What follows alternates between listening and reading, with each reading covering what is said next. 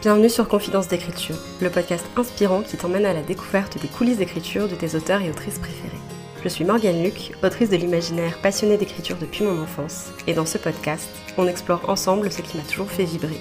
Les routines des écrivains et écrivaines, leurs plus grands rêves, mais aussi leurs peurs et leurs doutes, leur vision de l'écriture, et bien plus encore.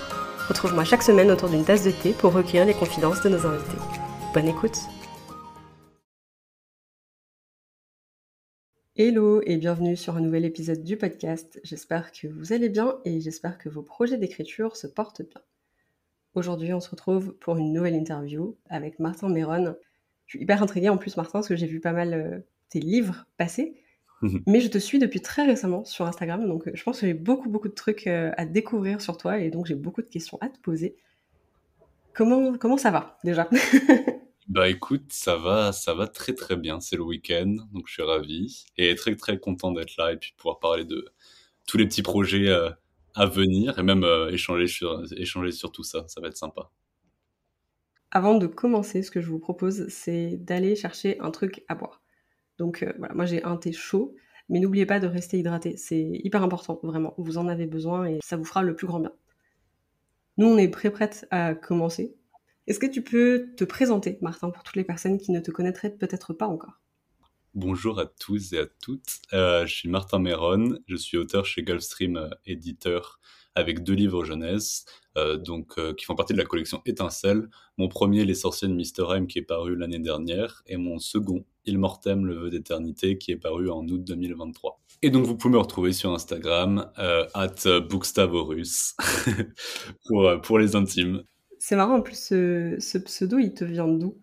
Euh, En fait, ce compte, il date un petit peu à l'époque. Avant que je sois publié, je possédais des chroniques. Après, j'ai presque tout effacé sur euh, ce compte-là pour le, redémarrer de zéro quand j'ai eu euh, bah, mon premier oui d'édition. Et Bookstavorus, je trouve que ça me faisait vachement penser un peu, parce que ma description, c'est espèce livresque.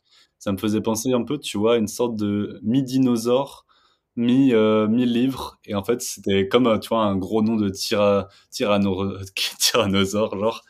Donc je te confirme ça marche. Parce que moi je me demandais si ça avait un rapport avec un dinosaure. Donc euh, un peu. Complètement fou. Donc c'est bon ça marche. C'est cool. Et est-ce que tu peux nous parler peut-être du projet d'écriture sur lequel tu travailles en ce moment? Alors j'en ai plusieurs euh, je laisse reposer un, manuscrit là sur lequel j'ai bossé en début d'année 2023, qui est une duologie euh, fantastique slash uchronie entre guillemets qui s'appelle La Sentence de l'Aube. Il est un peu de côté pour le moment, donc je me, je lance sur d'autres projets qui sont en discussion avec euh, plusieurs maisons d'édition. Je vais garder le mystère pour l'instant. Euh, je vais pas citer de nom, mais j'ai un contemporain sur lequel je bosse avec une maison potentiellement sur le potentiellement je pourrais réussir à signer sur mes deux premiers chapitres.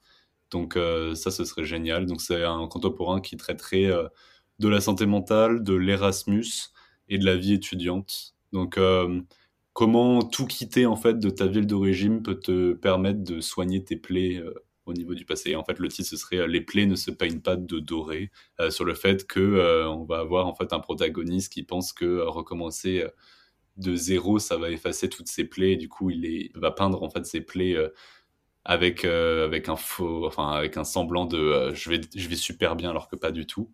Donc ça c'est mon projet actuel et je me lance dans un nouveau jeunesse qui s'appelle Serruria, le voleur de trousseau, qui est un jeunesse fantastique où globalement le pitch c'est il y a les serrurams, c'est des artisans ancestraux qui à l'approche de la mort en fait de quelqu'un peut, euh, forger la clé qui permettra de euh, donner accès à son âme dans l'au-delà.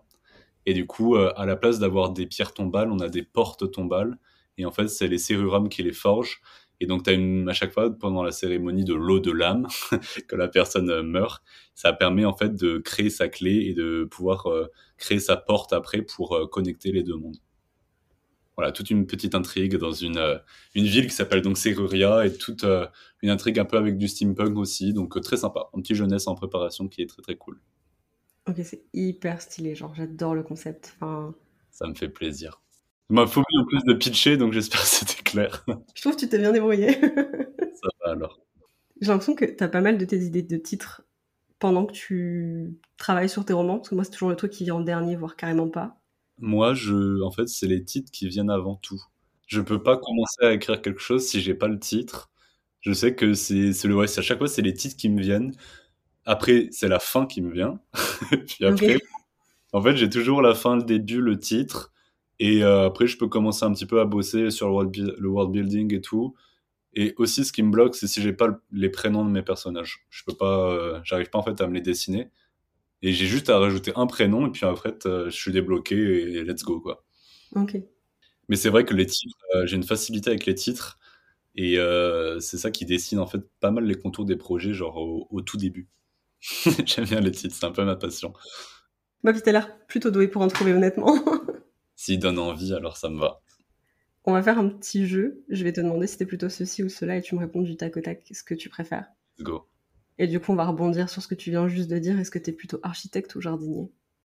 À l'origine, je suis super jardinier. Sur mes 2 premiers jeunesses, j'avoue, j'ai juste, j'avais des en fait, je fonctionnais en carte mentale, vachement pour l'univers et en fait, je faisais pas tant de chapitrage ou, ou quoi, parce que ça coulait, heu, ça coulait, heu, de source entre guillemets, c'est pas la bonne expression.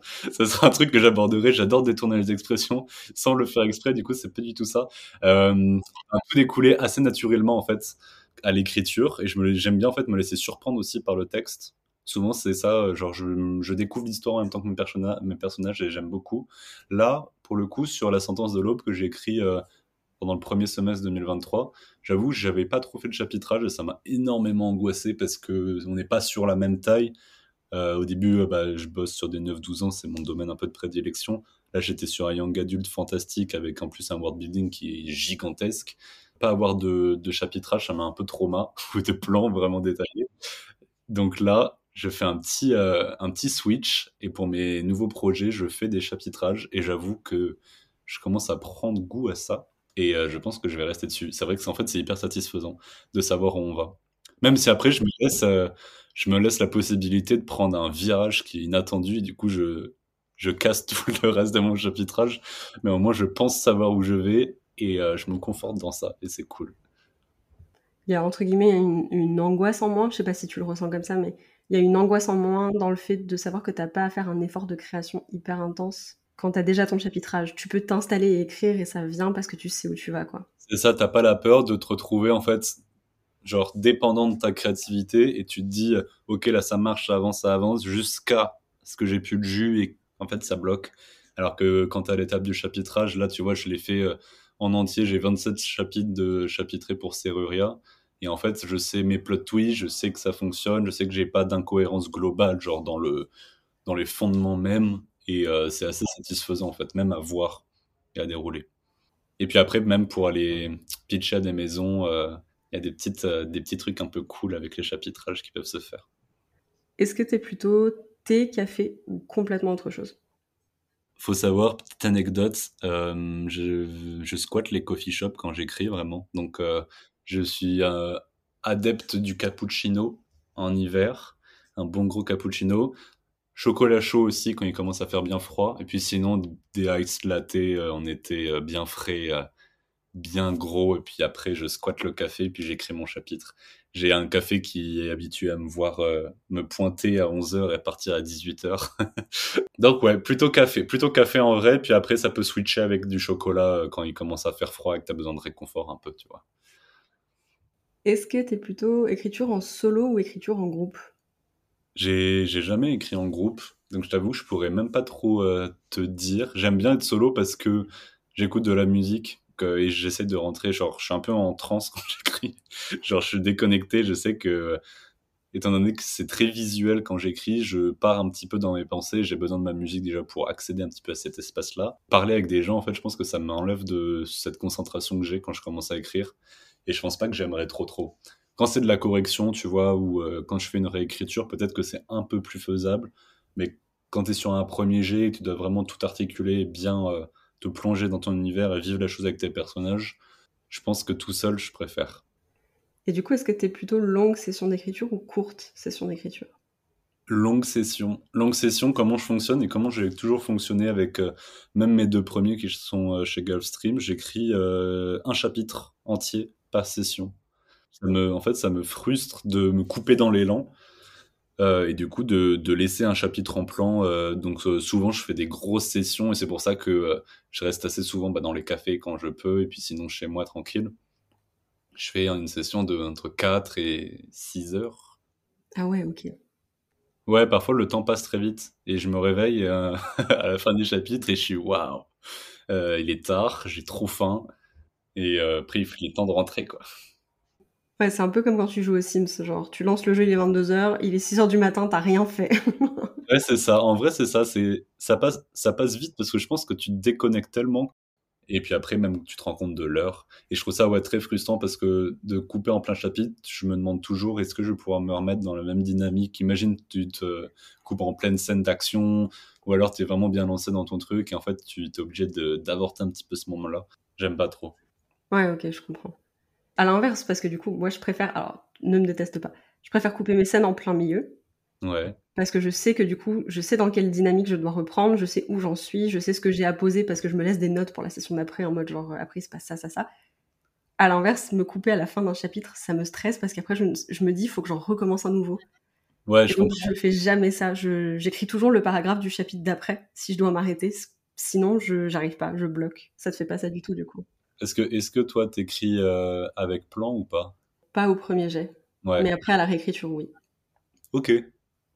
Ah, ok, c'est encore différent. Mais du coup, t'as pas forcément, euh, on va dire, cette angoisse-là de recommencer un nouveau chapitre euh. Non, non, non, moi j'aime bien. J'aime bien, j'aime bien, mais j'essaie toujours. Ouais, parfois j'ai une petite amorce. Limite, tu vois, si tu peux poser la première phrase de ton prochain chapitre, c'est aussi cool tu sais, tu recommences à froid, il n'y a, pas de jus dans la machine, il faut te relancer. Donc c'est vrai que des fois, recommencer un chapitre. Euh. C'est un peu séance de sport. le début est très douloureux, et puis après, une fois que tu es lancé, ça va mieux. J'aime bien l'idée, honnêtement. C'est l'échauffement. Euh. voilà, ouais, l'échauffement sur les trois premiers paragraphes, quatre premiers paragraphes, puis après, tu es lancé. Et tu fais des chapitres plutôt longs ou plutôt courts? Enfin, sur les deux premiers jeunesse, j'imagine qu'ils sont quand même assez courts. Ouais, sur la jeunesse, on est assez euh, limité au niveau des calibrages. Du coup, même en matière de mots, tu vois, mais deux. Alors moi, je parle en nombre de mots parce que en signe, j'ai jamais réussi à me projeter. ouais, moi non plus. Pour les personnes qui nous écoutent, qui parlent en signe, euh, sur les deux, les deux premiers jeunesses, je suis aux alentours de 37 000 mots. Donc on est quand même sur des chapitres assez courts. Euh, sur, euh, sur un format imprimé, bah, format livre, ils font entre 8 et 15 pages, 15-20 pages. Est-ce que tu es plutôt premier G ou réécriture du coup? Et ben, je dirais premier jet, mais encore une fois, euh, je me redécouvre en fait au fur et à mesure. Parce que pour la jeunesse, souvent mes premiers jets sont relativement propres. En fait, quand je finis d'écrire un chapitre, déjà je le repasse euh, entièrement sur Antidote et euh, je corrige déjà tout. C'est comme si je faisais une réécriture en même temps que j'écrivais. si, ça, si ça fait sens. Alors que là, sur l'ado, euh, sur encore une fois la sentence, pour le coup, j'ai fait un gros travail de réécriture bah, où j'étais avec des bêtas. Et avant que j'en avais pas en fait. Pour mon premier, euh, pour mon premier jeunesse, j'étais tout seul et j'avais parce que je connaissais pas trop encore l'univers, tu vois. Quand j'ai débarqué, j'avais pas trop encore les pieds dedans, donc euh, j'avais pas. Pour le second, j'ai eu des bêta lectrices aussi pour Il Mortem, et c'est vrai que j'ai découvert un petit peu la chose et c'est quand même hyper cool. Ça rassure d'un côté, et de l'autre, euh, ça permet aussi d'avoir un œil extérieur quand tu t'es vraiment focalisé sur ton projet, t'as pas assez de recul. Donc ça, c'est vraiment sympa. Et puis après, je diverge là, mais euh, je dirais plutôt premier G. Ok. Est-ce que tu es plutôt nom de plume ou vrai nom? Vrai nom, parce que ça a toujours été mon rêve d'être publié depuis que je suis petit. Du coup, je me dis, euh, si je mets pas mon prénom, bah, ça se perd un petit peu. Je perds de cette reconnaissance-là que il y a le petit Martin qui avait 10 ans, qui était trop à fond et qui voulait absolument être publié. Bah euh, là, il a, j'ai mon nom sur, euh, sur les livres et je trouve ça hyper satisfaisant. Il faut apaiser son enfant intérieur, des fois, c'est important. c'est ça, on, je pense à lui et puis je pense qu'il est content maintenant. En ce moment, ça, ça ressemble à quoi une session d'écriture pour toi? Tu disais que tu allais pas mal dans, dans, des cafés. Ouais. En ce moment, j'avoue que je me suis pas euh, lancé depuis depuis la fin de euh, ma réécriture de la sentence. Là, c'était en juin où j'ai vraiment fini. Donc, je me suis accordé une petite pause d'été pour souffler à côté parce que euh, bah, je, taffe aussi. Et euh, donc, j'avais besoin de cette petite pause. Et puis après, je suis parti en vacances et tout. Donc, je me suis fait ma petite pause estivale d'écriture. Et ça me permet aussi, du coup, d'avancer sur, bah, sur les deux, les deux, autres projets que j'ai cités, Les plaies ne se peignent pas de doré, le contempo, et Serruria, du coup, mon prochain jeunesse, où j'ai fait des chapitrages assez détaillés, des synopsis détaillés aussi. Du coup, ça me permet d'appréhender ça pour les mois à venir je sais le taf d'écriture que j'ai qui va arriver. Donc euh, c'est trop trop euh, excitant et je pense que là, à l'approche de l'automne, euh, les cafés vont me voir venir les week-ends quand il va pleuvoir dehors comme aujourd'hui. Là, je suis à ma fenêtre et je vois le temps, c'est magnifique. Ouais, routine d'écriture. J'écris principalement les week-ends quand parce que sinon la semaine je taffe et sinon enfin quand je taffe pas je suis à l'école donc j'essaie de caler ça et comme je fais des longues sessions euh, si je me fais une session le soir, je pense que je me couche à 2 heures et c'est fini pour moi le lendemain. Donc euh, j'écris souvent le week-end, mais samedi et dimanche, je me fais deux sessions, ça me permet potentiellement de faire deux chapitres. Et puis comme ça, j'écris au fur et à mesure, et tout se chevauche plutôt bien au final après. Déjà, je trouve ça ouf que tu, tu prennes, tu vois, genre une pause d'écriture l'été par exemple. T'as pas des fois cette culpabilité entre guillemets ou la peur de pas écrire assez, de pas écrire assez vite, de dire genre si je prends une pause est-ce que je vais être capable de reprendre après? Genre c'est pas des choses qui te traversent un peu l'esprit ou, ça va? Je pense que c'est toujours euh, c'est toujours une crainte par exemple tu vois une fois que j'avais fini mon premier jeunesse il y avait cette crainte de euh, je pourrais plus écrire de la même manière ou alors j'ai réussi à écrire un premier mais j'ai pas la certitude que je réussirais d'en faire un deuxième. Et en fait ça ça se suit. Et à chaque fois en fait tu fais ton truc et j'ai fait mon deuxième. Il est sorti. À la fin du deuxième, je me suis dit, ben en fait, est-ce que je réussirai à faire un troisième? Et en fait, je pense que ça, j'ai toujours cette crainte qui, euh, qui me suit. Ouais, je sais pas, c'est alimenté à la fois parce que tu peux douter de toi au niveau euh, bah, de l'écriture. C'est tellement en fait un, un, art qui est assez euh, fluctuant en fonction bah, de comment t'es, comment tu vas. Enfin, il y a tellement de, de mécanismes et de, de choses qui viennent l'alimenter. Euh, que euh, j'ai jamais la certitude que ça va être euh, une bonne séance d'écriture ou quoi. Donc c'est un peu la découverte à chaque fois. Et puis après, sur un aspect réseau, on voit beaucoup, enfin, on est un peu dans une bulle en fait de filtre au niveau de la communauté Booksta, avec toutes les personnes qui écrivent beaucoup. Et c'est surtout ça, en fait, je pense, qui m'avait fait un peu culpabiliser cet été, si on doit en parler. Genre, c'était cette, euh, cette impression de moi je prends une pause parce que j'en ai besoin euh, j'ai euh, pondu un gros un petit pavé et tout. Donc j'ai besoin de ça je le sais je le sens. Et que après ça te permet aussi de te recentrer. Mais tu vois les personnes qui continuent d'écrire de signer des contrats de publier et tu es dans cette course un petit peu permanente et tu as peur d'être à la traîne tu vois. Donc voilà même sans être même sans être signé pour le moment je, je vois bien et c'est ah, c'est pas forcément rassurant de voir que c'est des trucs qui traversent aussi toujours la tête, même quand t'es publié, même quand t'as une maison derrière toi. Et en même temps, je me dis, comme tu dis, c'est un peu une, bulle sur Booksta, c'est un microcosme, mais en fait, bah, quand t'es artiste face à d'autres artistes euh, dans un milieu qui est concurrentiel et capitaliste comme l'industrie de l'édition, tu peux pas entièrement enlever ça de ta tête non plus. T'as forcément des petites angoisses à certains moments par rapport à ça, quoi. Bah, c'est ça, c'est un milieu où il y a beaucoup de demandes, peu de euh, disponibilité. et après, euh, même en fait, euh, même quand tu es publié et que tu es en maison, certes, ça va te faciliter beaucoup de choses parce que bah, tu ouvres une porte qui est quand même conséquente et ça te permet d'être dans cet univers-là directement. Mais tu restes en fait en concurrence avec bah, les auteurs et autrices publiés dans ta maison et puis les nouveaux et nouvelles qui arrivent au fur et à mesure. Quoi. Est-ce que tu peux nous dire ce que t'emmènes? C'est quoi tes essentiels quand tu vas écrire dehors? Alors, je prends euh, soit mon sac à dos, soit un petit tote bag où euh, du coup je mets euh, mon ordi, mon casque ou mes AirPods, et après je voyage plutôt léger parce que je note pas grand chose sur carnet. J'ai quelques carnets, mais ils sont souvent délaissés parce que je les ai pas tout le temps avec moi et je sais que c'est plutôt mes notes ou alors les notes vocales de mon téléphone qui renferment un petit peu les, les petits sursauts créatifs qui qui peuvent venir parfois. Donc euh, ouais, pour aller au café, je voyage assez léger. tu te laisses des notes vocales sur ton téléphone du coup? Je, Ouais, je, parfois euh, quand c'est très long, enfin quand c'est trop long, ou quand j'ai la flemme d'écrire, je me fais une note vocale et euh, en fait j'y retourne pas. Il y, a des, il y a des vocaux, tu vois, je pense que si j'y vais, je les redécouvre parce que mon, mon red flag d'auteur, c'est que j'oublie tout ce que j'écris et j'oublie bah, j'oublie même les idées que j'ai très rapidement. Alors honnêtement, c'était ma question juste après. J'allais te demander si tu réécoutais tes vocaux, parce que moi, je l'ai déjà fait et j'ai oublié des vocaux entiers et je les ai redécouverts des mois plus tard et j'étais là, mais qu'est-ce que c'est que ça? Donc non. Mais je suis pas la seule, donc ça va. Ouais, ouais, ouais. Mais après, ça peut être un peu drôle. Je peux redécouvrir des choses qui sont assez... Euh... Oui, je me comprends pas en fait. Je sais pas ce que j'ai voulu dire à cet instant, mais euh, j'étais persuadé que c'était une bonne idée. Mais je sais pas ce que ça veut dire. Et tu disais que tu écrivais pas mal en musique pour t'isoler dans ta bulle. C'est quoi la, place de la musique dans ton processus créatif? Je dirais c'est euh, ça instaure une ambiance. Ça dépend vraiment des musiques que je vais écouter. Pour moi, les, euh, chaque musique après va porter sur. Enfin, ça dépend des scènes que j'écris aussi. Euh, quand j'ai besoin d'un truc vraiment d'action, bah là, ça va être la bonne grosse musique qui qui envoie quoi. Mais euh, sinon, après, c'est, euh, ça m'aide à me déconnecter aussi euh, un peu plus. Et je suis pas tant que musique de film ou tu vois quelque chose de très cinématique. Je peux avoir des choses bah, que j'écoute même en temps normal. En fait, j'écoute énormément de musique tout le temps pour pouvoir me concentrer, même tu vois au taf. Donc, je l'ai pas précisé dans le podcast, mais je travaille en agence de pub et bah, on est, je touche aussi un peu à de la création. Donc, en fait, c'est pour isoler en fait, je pense mes pensées je me concentre dans la musique, et puis après, je suis super efficace.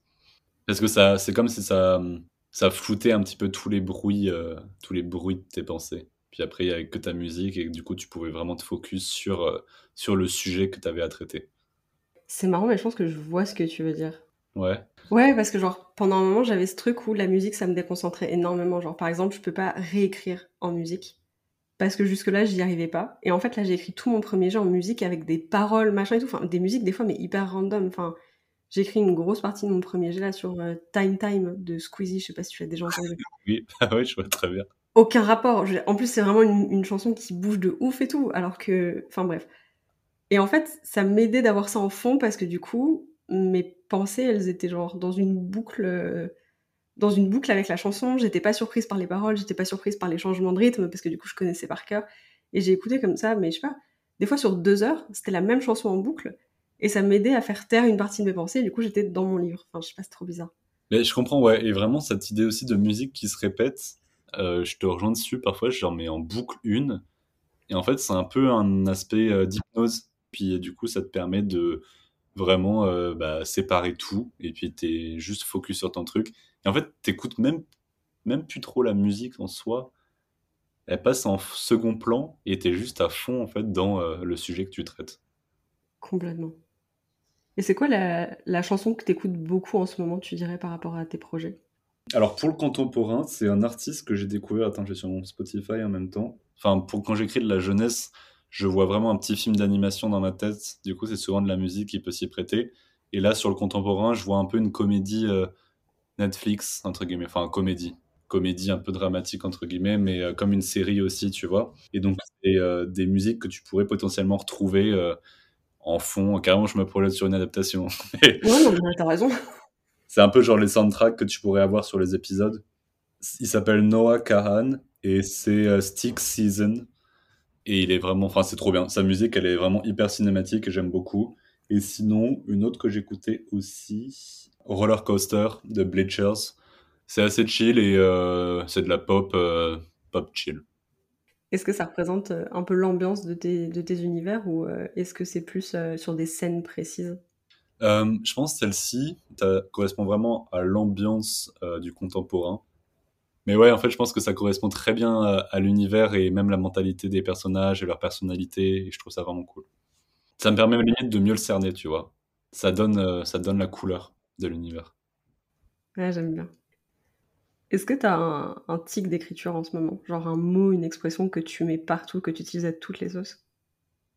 J'ai eu, j'ai eu un gros tic, et mes bêta, ils l'ont vu, et j'en suis désolé encore, c'est le mot psyché. Je sais pas pourquoi ce mot euh, a voulu vraiment être là, genre à toutes les sauces, mais psyché était trop trop là à la réécriture, et j'en ai viré, mais tellement. En plus, il n'est pas si commun que ça. Il non. vite. Ouais, ouais, bah non, non. Donc, euh, Psyché, euh, maintenant, il dégage. Je veux plus, veux plus me le voir. je veux plus me le voir. Mais euh, ouais, je pense que c'était vraiment lui. Puis après, qui vivra verra. Je pense qu'en fait, ça dépend des projets. Il y a un petit champ lexical qui vient s'apposer sur un projet, tu sais que tu vas le réutiliser de ouf. Donc après, pour les prochains, euh, je me laisse la surprise. Euh. Ok. On va parler un peu de ta carrière d'auteur parce que je suis assez intriguée euh, par ton parcours. On va creuser d'abord un poil dans le passé et après on avancera pour dérouler le fil. Ça marche. C'est quoi ton premier souvenir de l'écriture? Mon premier souvenir, c'est moi quand j'étais petit, sur l'ordi un peu de mes parents à écrire genre une, une histoire dans une espèce d'établissement, mais c'était à l'époque où je regardais Bleach. Et euh, je sais qu'il y avait beaucoup de ça dedans, et du coup, c'était aussi euh, très d'inspiration japonaise, tu vois, euh, au niveau des décors et tout. Et j'étais trop ravi parce que j'avais écrit trois pages à quatre, je trouvais ça incroyable et tout. Donc ça, je pense que c'est vraiment le premier gros souvenir que j'ai parce que j'étais à fond, j'étais trop trop content et je faisais lire à tout le monde et j'étais trop ravi alors que il y avait la moitié des phrases qui n'étaient pas françaises. T'avais quel âge, tu penses? Je crois que j'avais ouais, 10, 10, 11 ans. Mais ouais, c'est un peu le souvenir cool parce que, euh, tu vois, c'est le premier, la première fois que tu t'es mis à l'exercice, entre guillemets, et que c'est venu, en fait, euh, c'est venu vraiment naturellement parce que à l'époque, j'aimais pas tant lire que ça. Et ça avait ce besoin de euh, faire parler ton imagination d'une manière ou d'une autre. Un moment, pendant un moment, j'ai dessiné c'était aussi une autre manière de l'appliquer. Et puis après, je pense qu'en fait, euh, c'est vraiment l'écriture qui euh, me permet de le développer euh, au max. Et tu as continué à écrire après cette, cette première histoire-là ou c'était un peu genre chaotique avec des pauses et tout? C'était un peu en one-shot celui-ci. Après, je suis plus passé au collège, donc sur cette espèce d'écriture de mini-scénario que je filmais avec mes potes. Et après, j'ai renoué avec l'écriture où euh, j'ai écrit euh, une. du coup, je, suis arrivé sur Wattpad avec une dystopie. C'était l'époque des dystopies à fond, donc euh, moi aussi. Et donc, j'avais ma, petite communauté sur Wattpad, c'était vraiment cool. Ça s'appelait Euclénia à l'époque, la dystopie. Et c'était donc un peu une vibe Le Passeur, un poil de Divergente aussi, et Darkest Minds, ce genre de choses, quoi. Donc j'avais mon premier tome. Bien sûr, euh, je voulais commencer par une trilogie, parce que pourquoi pas. Pourquoi faire simple quand on veut faire compliqué? Exactement. Et donc euh, j'étais, dessus assez longtemps et en fait, ça m'a pas mal tenu. J'étais persuadé qu'il pouvait être édité. Euh, pas du tout, Martin, t'avais 15 ans. mais c'était vraiment cool. Wattpad, c'était vraiment une chouette expérience. Et puis après, je suis allé sur un projet qui s'appelait Les Échos de Green Falls. Et c'était un peu une boucle, en fait une boucle temporelle dans une petite ville euh, perdue euh, des États-Unis où en fait le héros principal il se faisait tuer par euh, une sorte d'entité un peu mystique. Et sauf que lui à sa première mort et eh bah il avait comme arrêté le temps et en fait il s'était mis dans une boucle et en fait il allait revivre sa journée jusqu'au moment. Et en fait c'était ça chaque chapitre c'était une mort différente. C'était un peu un roman horreur. Mais j'aime encore bien l'idée et j'aimerais bien peut-être le reprendre et le dépoussiérer un jour parce que je trouvais ça vraiment fun. Et après, je suis tombé dans la jeunesse. Je suis tombé dans la jeunesse où j'en ai écrit deux euh, pour me faire un petit peu euh, à ce, cette structure de récit-là. Il y en avait un euh, où c'était une, une académie qui était née d'Albert Einstein et il voyageait dans le temps pour les anomalies temporelles. Et l'autre, c'était sur les cauchemars et les rêves. Et puis après, arrivé le confinement, Là, je t'ai fait un, ouais, je t'ai je t'ai passer 10 ans d'un coup presque. Et après, le confinement est arrivé, le premier, et euh, là, j'ai vraiment réécrit à fond, puisque j'étais tranquille dans euh, la maison de vacances de mes parents en Bretagne. Et du coup, c'est là que j'ai écrit Les sorciers de Misterheim. Euh, enfin, ce qui est devenu Les sorciers de Misterheim. À l'époque, le titre, c'était Le secret de Misterheim. On l'a changé avec, avec ma maison d'édition.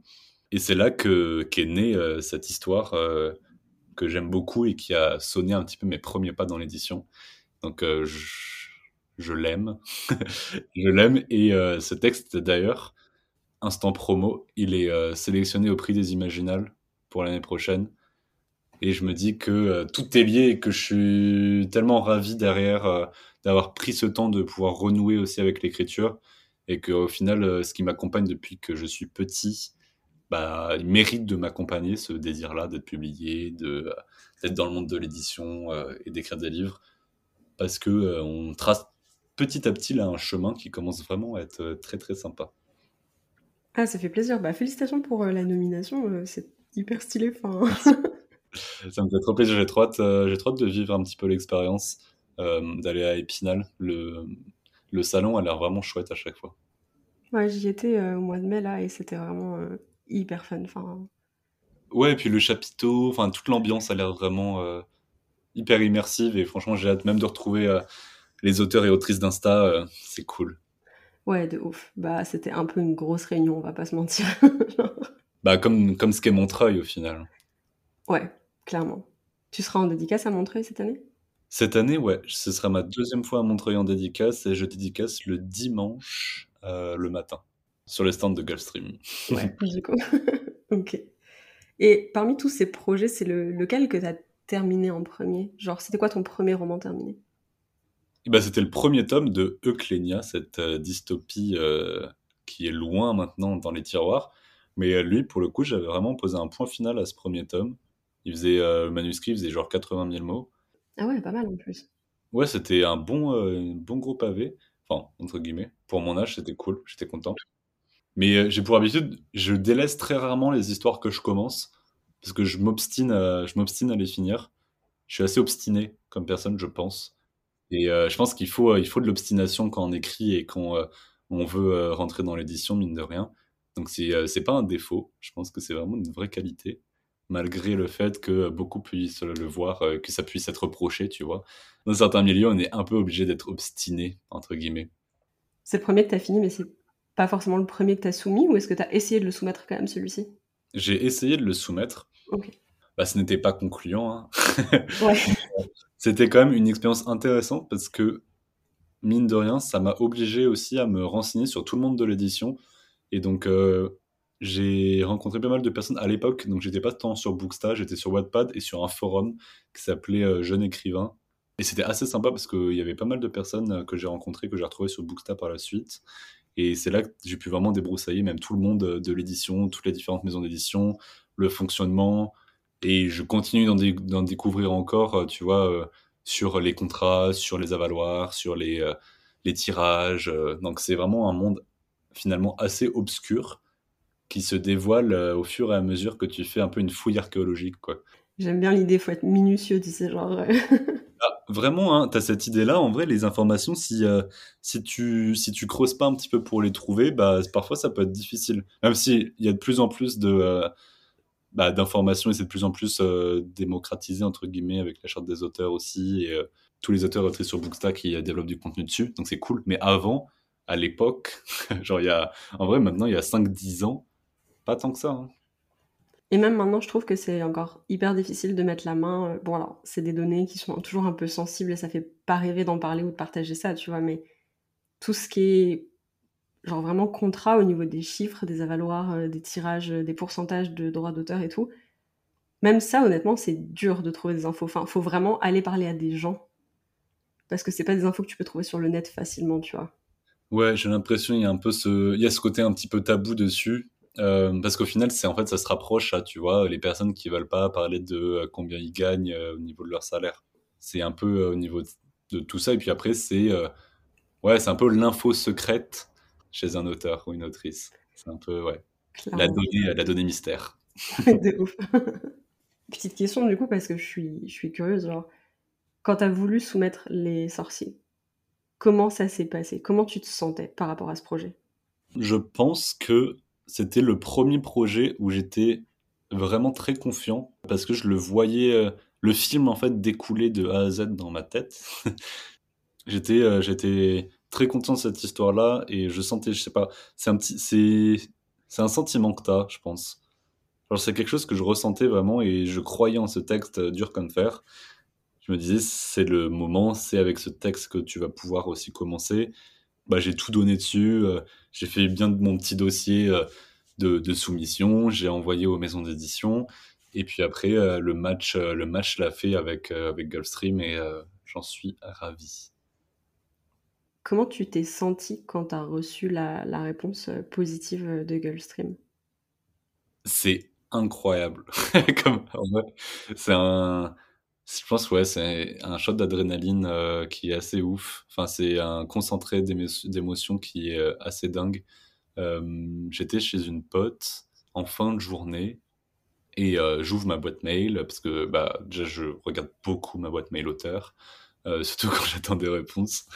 Et là, il y a ce mail-là sur la présentation, en fait, mon éditeur qui m'écrit, qui se présente et qui dit, en fait, c'était arrivé en janvier, c'était tout début janvier, et il me dit que l'année commence bien parce qu'il souhaite intégrer les sorciers, enfin, à l'époque, le secret de Mr. M à leur catalogue. Et c'est des frissons. Je pense que c'est vraiment, ouais, des frissons qui te parcourent et t'y crois pas. Au début, je pensais que c'était carrément un truc fake. Genre, je pensais que c'était un faux mail, euh, un prank. Genre, j'arrivais pas à y croire. Du coup, j'ai j'ai googlé le prénom euh, et le nom de famille de mon éditeur. Euh, je voulais vraiment tout être sûr parce qu'en fait, c'est tellement, t'attends tellement ça. Genre, moi, j'attends ça depuis des années derrière, tu vois. Tout se débloque d'un coup et tu peines à y croire. Je pense que ouais, j'ai vraiment peiné à y croire et c'est que quand je l'ai eu au téléphone que j'ai fait ouais, ça, ça se passe. Puis après, tu signes le contrat et puis t'es lancé et c'est une expérience qui est folle. T'es resté en soumission combien de temps pour, euh, pour ce texte-là? Il me semble que c'était entre 4 et 6 mois. Mais au bout du, du quatrième mois, je pense que j'étais déjà rentré en échange avec eux euh, parce que j'avais eu un premier contact et du coup j'avais fait une mini réécriture et après, je leur avais réenvoyé. En fait, c'était euh, sur la période de vraiment octobre, septembre-octobre à janvier, du coup, j'ai eu la, la, réponse. Donc, ouais, c'était dans ces eaux-là, entre 4, 4 euh, et 6 mois au final. Ce qui en soit les délais euh, plus ou moins normaux chez les ME en vrai. Ouais, ça va, ouais. mais bon, on prend notre mal en patience. Et c'est aussi un autre aspect, tu vois, de être obstiné. tu vas attendre une réponse et pas démotivé ou alors euh, bah, te sentir capable de te lancer dans un nouveau projet, bah faut avoir aussi cette obstination parce que derrière t'as rien signé et tu sais pas si euh, ton bébé va vivre ou pas. Euh. Complètement. et du coup après tu es parti en retravail avec Gulfstream pour le texte. Est-ce que tu saurais nous dire, j'adore cette question parce que tu il y a toujours l'idée que le manuscrit qui, enfin le livre qui paraît c'est jamais une V1. Pour les sorciers, tu penses que tu es à la V combien? C'est la V combien qui a été publiée? Hmm, ah, c'est une bonne question. Alors, pour les sorciers, c'était plus. Alors, je suis en train de compter dans ma tête en même temps, mais euh, au niveau euh, du coup de la forme, euh, j'avoue que le fond, on a changé un ou deux chapitres, je crois, pour ajouter une petite scène. Mais sinon, en tout, je pense qu'en vrai, V8, 9. Si je compte mes réécritures derrière, en vrai, avant, ça monte vite, ça grimpe vite même en processus édito avec ta maison d'édition, bah il y a les retours de, de ton éditeur, euh, ça peut être deux fois, puis après quand ça passe en maquettage, puis après tu as le BAT. Donc rien que ça, rien qu'en fait quand tu signes en maison d'édition, finalement tu le relis pas mal de fois ton texte. Et là, c'est l'importance de aimer ce que tu écris et d'être à fond dans ton histoire parce qu'au bout d'un moment, elle te sort par les yeux et si tu l'aimes pas, t'abandonnes complètement. c'est ça, ouais, il faut vraiment aimer ce que tu écris, c'est la chose principale et aussi c'est ce qui ressort, tu vois si t'aimes pas ton histoire ou si t'aimes même pas un chapitre que t'as fait, faut se dire que euh, potentiellement ton public aussi euh, pourra reconnaître la même réticence euh, parce que faut d'abord que tu sois fier de ce que ce que écrit avant de le, de le partager. J'essaye de le voir tout le temps comme ça, du moins. Et du coup, depuis, je pense que de toute façon, ça t'a ouvert pas mal de portes. Là, tu disais sur tes prochains projets, tu as, déjà un petit peu approché des ME, peut-être que tu t'es fait approcher aussi. Comment, Comment t'écris en sachant que maintenant que t'es publié, ce que tu fais, ça intéresse de plus en plus de gens, autant au niveau de ton lectorat qu'au niveau des, professionnels et des, maisons d'édition? Eh ben, j'avoue que là, j'essaie de tenter quelque chose d'un peu nouveau euh, pour l'écriture. J'avoue que pour les deux premiers, j'étais vraiment sur cet aspect, euh, je vais l'écrire en entier et puis après, euh, je vais faire la soumission. mais là, pour les nouveaux, en fait, après cette, cette, année, je me suis fait démarcher par la première fois par par une maison euh, d'édition. Je vais pas donner de nom pour l'instant parce que euh, ouais, je garde un petit peu ça secret pour ne pas porter l'œil. Mais c'est la première fois aussi qu'une une maison d'édition est venue vers moi, euh, une, une, assez grosse maison d'ailleurs, donc c'était très étonnant. Et donc en fait, ça m'a refait la même chose où j'ai vérifié si c'était pas un fake. parce que je me suis dit, parce que je suis sur une adresse pro maintenant, tu vois, et du coup, bah, tu te dis, bah, ça peut être du démarchage, mais du démarchage faussé et tout. Et en fait, j'écoute pas mal de podcasts aussi sur l'écriture, c'est comme ça que je m'éduque encore plus sur, euh, sur ce milieu-là. Et toute la stratégie même de, de Maël Dezard, sur le fait que elle, elle signe bah, souvent sur chapitrage, sur projet, sur ses synopsis. En fait, c'est quelque chose qui m'a assez intrigué. Je me suis dit pourquoi pas, pourquoi pas tenter maintenant avec deux livres publiés T'arrives, tu peux peut-être être plus à même à démarcher des maisons d'édition et rentrer en contact avec bah, des éditeurs ou des éditrices qui te prendront entre guillemets plus au sérieux parce que tu as deux livres qui sont publiés dans une bonne maison. Et donc j'ai envie de tenter un peu cette expérience-là. Donc c'est ce que je fais pour, pour mon contemporain, du coup, qui est en cours d'étude, du moins les deux premiers chapitres, dans la maison d'édition qui m'a démarché. Pour Serruria, pour mon jeunesse, là je suis en train de, discuter par rapport à mon chapitrage, tu vois. Et si jamais, si jamais ça ne le fait pas juste sur chapitrage, parce que il y a un problème de projection, des choses comme ça. C'est vrai que les maisons d'édition peuvent être aussi assez frileuses sur chapitrage. Et bah moi je, je me lancerai dans l'écriture parce que sur un jeunesse, moi j'aime bien, j'aime bien. En vrai, ça me dérange pas de partir sur un premier jet ou partir directement sur l'écriture. C'est plus sur des projets plus longs. Là, le contemporain, je sais qu'il va être quand même assez gros et il va traiter de beaucoup de sujets et du coup, j'aimerais bien avoir cette sécurité aussi là, tu vois. C'est un peu après, c'est vraiment la sécurité euh, luxe euh, plus plus plus de pouvoir signer euh, sur sur tes premiers chapitres plus synopsis parce que bah c'est un engagement. Mais ouais, pourquoi pas tenter cette expérience? C'est un peu mon challenge 2023, fin 2023. Ouais, c'est grave une bonne idée. Je comprends de plus en plus l'aspect de dire genre si je peux l'écrire en sachant qu'il est signé et que c'est bon, tu vois, et que j'aurais pas besoin de me battre pour après ou vivre dans l'incertitude de peut-être que j'ai taffé pendant six mois sur un truc qui ne va rien rapporter aussi, tu vois, parce que bah il y a cet aspect-là financier, quoi. Je... On n'écrit pas pour toucher des milliards non plus. On sait bien que c'est des carrières un peu instables euh, à ce niveau-là, mais il n'empêche que bah t'as quand même envie que ce que tu fasses, ça puisse te nourrir un peu, quoi.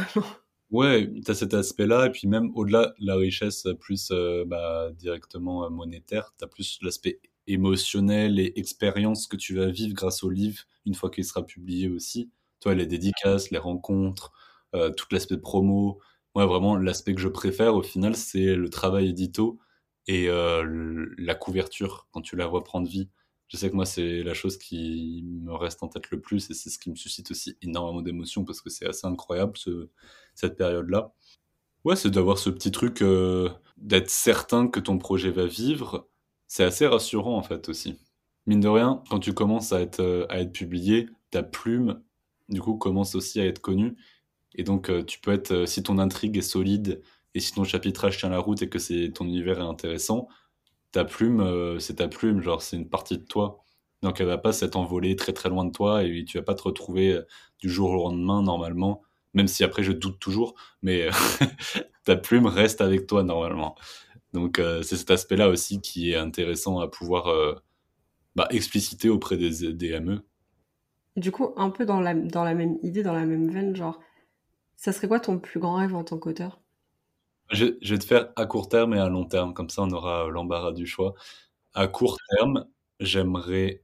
J'ai deux trucs à court terme. J'aimerais euh, signer en, ado, donc monter un petit peu d'écran. Là, je suis sur du 9-12 ans en créneau.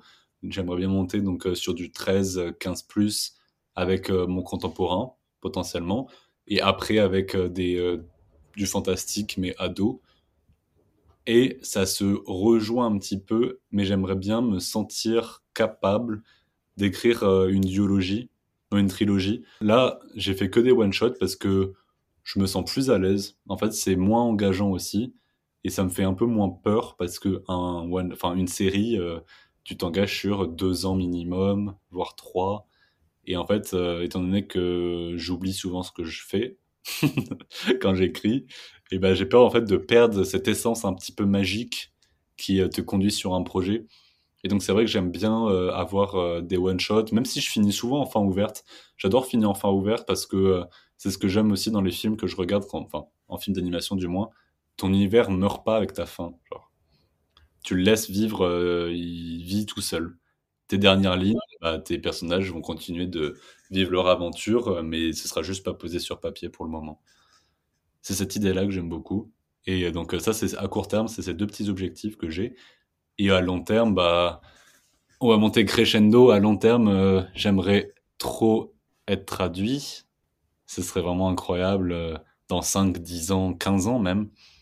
Et puis, qu'est-ce que ce serait fou d'être adapté, genre un film d'animation sur un de mes jeunesses, même en dessin animé. Un petit dessin animé, en fait, j'écris ce que j'aurais aimé voir quand j'étais petit. Donc, ça, ce serait vraiment incroyable. Donc ça, ce serait, je pense, le plus gros accomplissement possible pour mes textes. Puis après, potentiellement, pourquoi pas, tu vois, il y a beaucoup de livres en ce moment qui sont en adaptation BD ou des, euh, des petites dynamiques comme ça, et c'est vrai que c'est encore autre chose euh, pour faire vivre ton univers qui est assez sympa. Et j'avoue qu'un projet de BD, euh, je serais pas contre. En fait, le plus, le plus de choses et d'expériences possibles pour étendre tes horizons et vivre de nouvelles choses, moi, je suis toujours ouvert à l'aventure, donc en vrai, j'attends de voir ce que l'avenir nous réserve. C'est un bon état d'esprit, je pense. Et je vais te poser une question, plus on va rentrer dans la partie, on va dire introspection, si on peut appeler ça comme ça. Je pense que je vois déjà un début de réponse, mais je serais quand même curieuse de savoir si tu considères plutôt l'écriture comme un travail ou comme un hobby. Je le vois plus comme un hobby, parce que je compte pas, euh, je compte pas en vivre. Euh, donc c'est vraiment un hobby bah, qui me prend quand même beaucoup de temps, mais j'ai pas envie de le voir comme un travail parce que le voir trop comme un travail, c'est d'avoir une pression supplémentaire qui peut vite le faire tourner comme une une corvée entre guillemets. Euh, et j'ai pas envie que ça tombe là-dedans. Pour moi, il faut vraiment que ça reste sain et euh, fun. Donc c'est pour ça que euh, j'en ferai jamais mon, mon travail à plein temps parce que déjà c'est, enfin, c'est un objectif qui est très peu réalisable pour beaucoup et que c'est un petit complément et que je le fais vraiment pour les expériences plutôt que l'argent parce que c'est pas non plus une passion qui rapporte si on doit être vraiment transparent. Ouais. Et c'est vraiment plus là, ouais, toutes les, tous les souvenirs que tu fais, les rencontres, que ce soit en dédicace avec euh, bah, les personnes qui te lisent ou alors avec la communauté, euh, auteur-autrice. Et c'est, en fait, c'est juste ça qui est fou. Et je pense que c'est ça qui me rapporte le plus. Donc, euh, ouais, ce serait plus vraiment en passion. C'est vraiment une activité passion qui, au final, euh, t'ouvre tellement plus que ton petit truc. En fait, c'est une activité à la fois très solitaire d'un côté, et puis de l'autre qui peut devenir très, très, très sociale. Après, euh, si, euh, si j'ai un de mes livres qui, qui se vend comme du petit pain, bah go. Hein. Enfin, oui. on dit jamais non. Mais c'est vrai que même j'aime bien ce que je fais à côté, tu vois. La pub, c'est encore un autre milieu, mais il y a beaucoup de choses qui se recoupent quand tu es dans la création et dans des milieux créatifs. Et c'est vrai que je me vois pas non plus quitter ce, ce milieu-là parce que j'aime beaucoup aussi faire ça. Est-ce que tu peux nous parler un petit peu du meilleur conseil d'écriture que tu aies jamais entendu ou qu'on t'ait jamais donné? Il y en a deux, il y en a un, il est positif et il y en a un autre qui est négatif, mais je l'ai tourné comme un, positif. Le premier positif, c'est vraiment au tout début, tout début, quand j'étais euh, bébé auteur, euh, le fait de tomber dans les écueils, de vouloir faire euh, des phrases trop longues. Parce que tu penses que en faisant des constructions très alambiquées, très lyriques et ça va te faire de toi euh, quelqu'un de waouh, spectaculaire. Donc ça, c'était vraiment trouver aussi la bonne manière d'articuler euh, tes mots finalement. C'est tu réapprends un peu à marcher, mais euh, c'est de trouver le bon dynamisme. Et ça, c'était assez important parce que quand tu commences, bah, tu tombes vite dans ce dans ce cliché là. J'ai l'impression. Et le négatif, c'est une personne dont je tairai le nom qui euh, m'avait dit, parce qu'à l'époque, quand j'ai commencé à écrire, je lisais pas beaucoup. Et euh, cette personne avait eu la réaction de me dire euh, bah, si tu lis pas, tu peux pas être auteur. Très tranché, tu vois.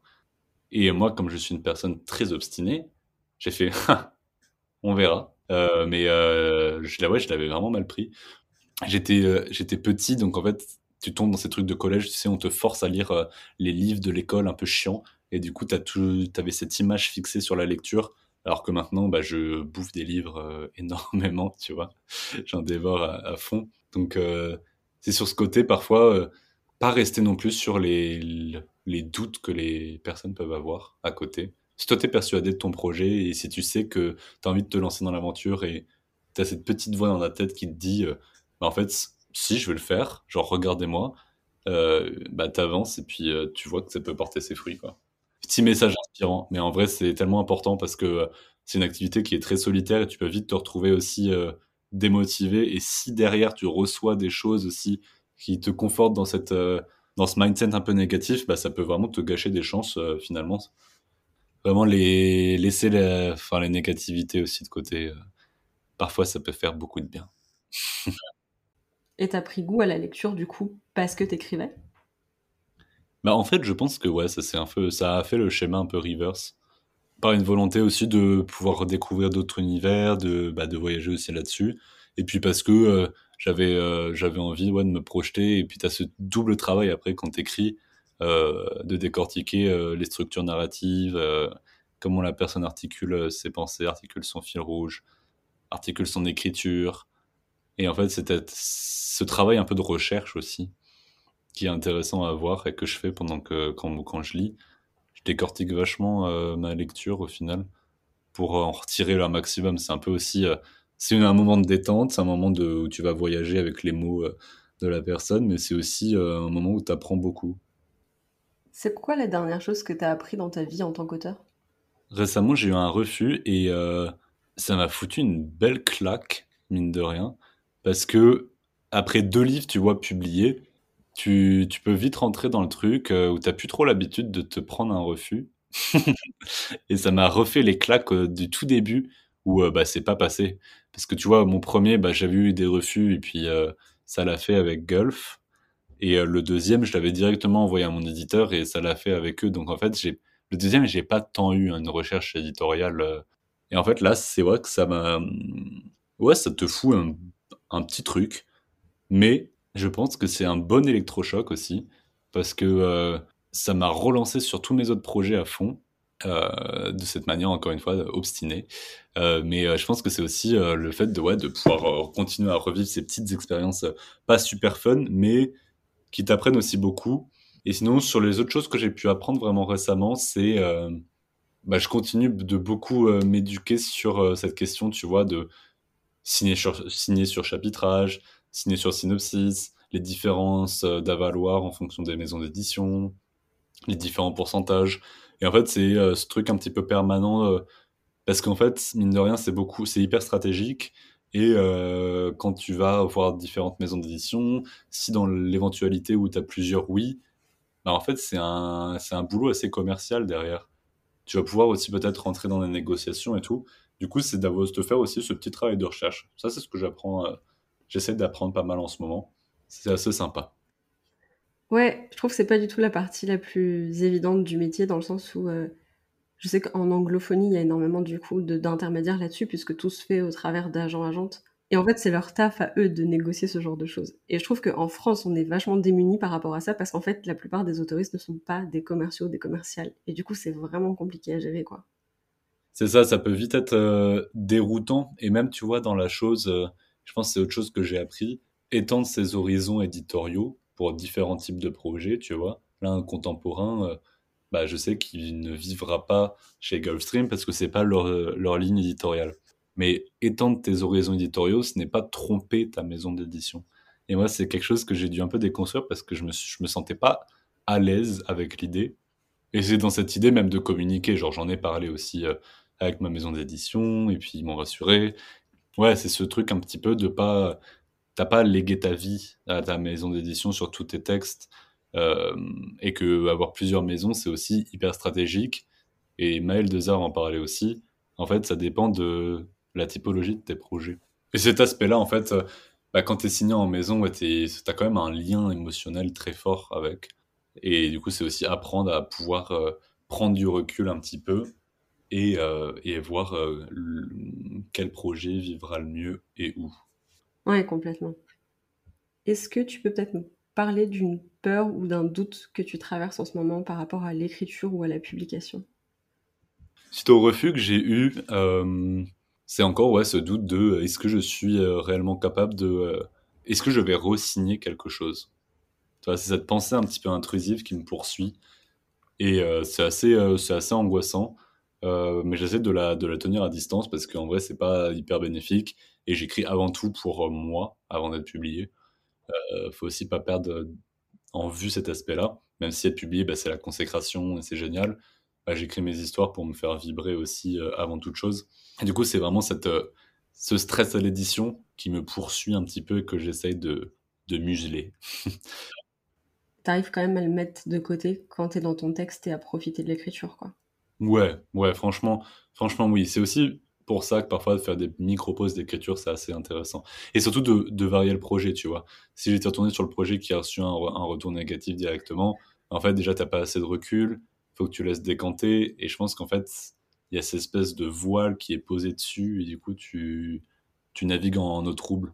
Donc là, c'est un peu des, seconds souffles euh, sur des nouveaux projets. Et ça, sur l'idée de, tu vois, de par exemple soumettre sur chapitrage ou sur des premiers chapitres, tu penses que ça, ça risque d'être un truc sur lequel tu vas devoir apprendre à gérer, j'imagine, euh, ou ça te fait pas forcément peur? Je pense que ça me fait moins peur parce que euh, j'en ai plus conscience et j'ai moins passé de temps, entre guillemets, parce que quand tu écris, c'est quand même différent d'écrire un chapitrage complet euh, et un dossier de, soumission qu'un un, un manuscrit où tu as fait une, deux réécritures, où tu as passé 3, 6, 9 mois dessus. Je pense que c'est pas, c'est pas le même degré euh, émotionnel et même de temps, tu vois. Donc ça te permet aussi d'avoir un petit, euh, un petit recul nécessaire. Ouais, je l'avais pas vu comme ça, effectivement. Je comprends ce que tu veux dire. Est-ce que tu peux nous dire ce que l'écriture représente pour toi? Et bah, L'écriture, euh, on en parlait tout à l'heure, mais moi je pense que c'est vraiment le meilleur moyen que j'ai trouvé pour exprimer ma créativité d'un côté, mon imagination, mais aussi traiter les sujets de fond qui me paraissent importants. Dans mes jeunesses, je parle beaucoup de morale ou alors de sujets qui, moi, me m'intéressent, m'intriguent ou euh, qui me poursuivent depuis assez longtemps. Ouais, je le vois, tu vois, euh, les enfin moi, les, les films d'animation, euh, pour moi, il y a toujours une morale, les Pixar, les Disney, et en fait, c'est ce principe qui est aussi hyper intéressant en travail créatif, de pouvoir caler des belles morales dans une histoire pour que ça parle à de la jeunesse. Et je trouve que c'est trop intéressant de pouvoir réussir à faire ça et euh, d'essayer de, bah, passer des, des, beaux messages, des belles valeurs.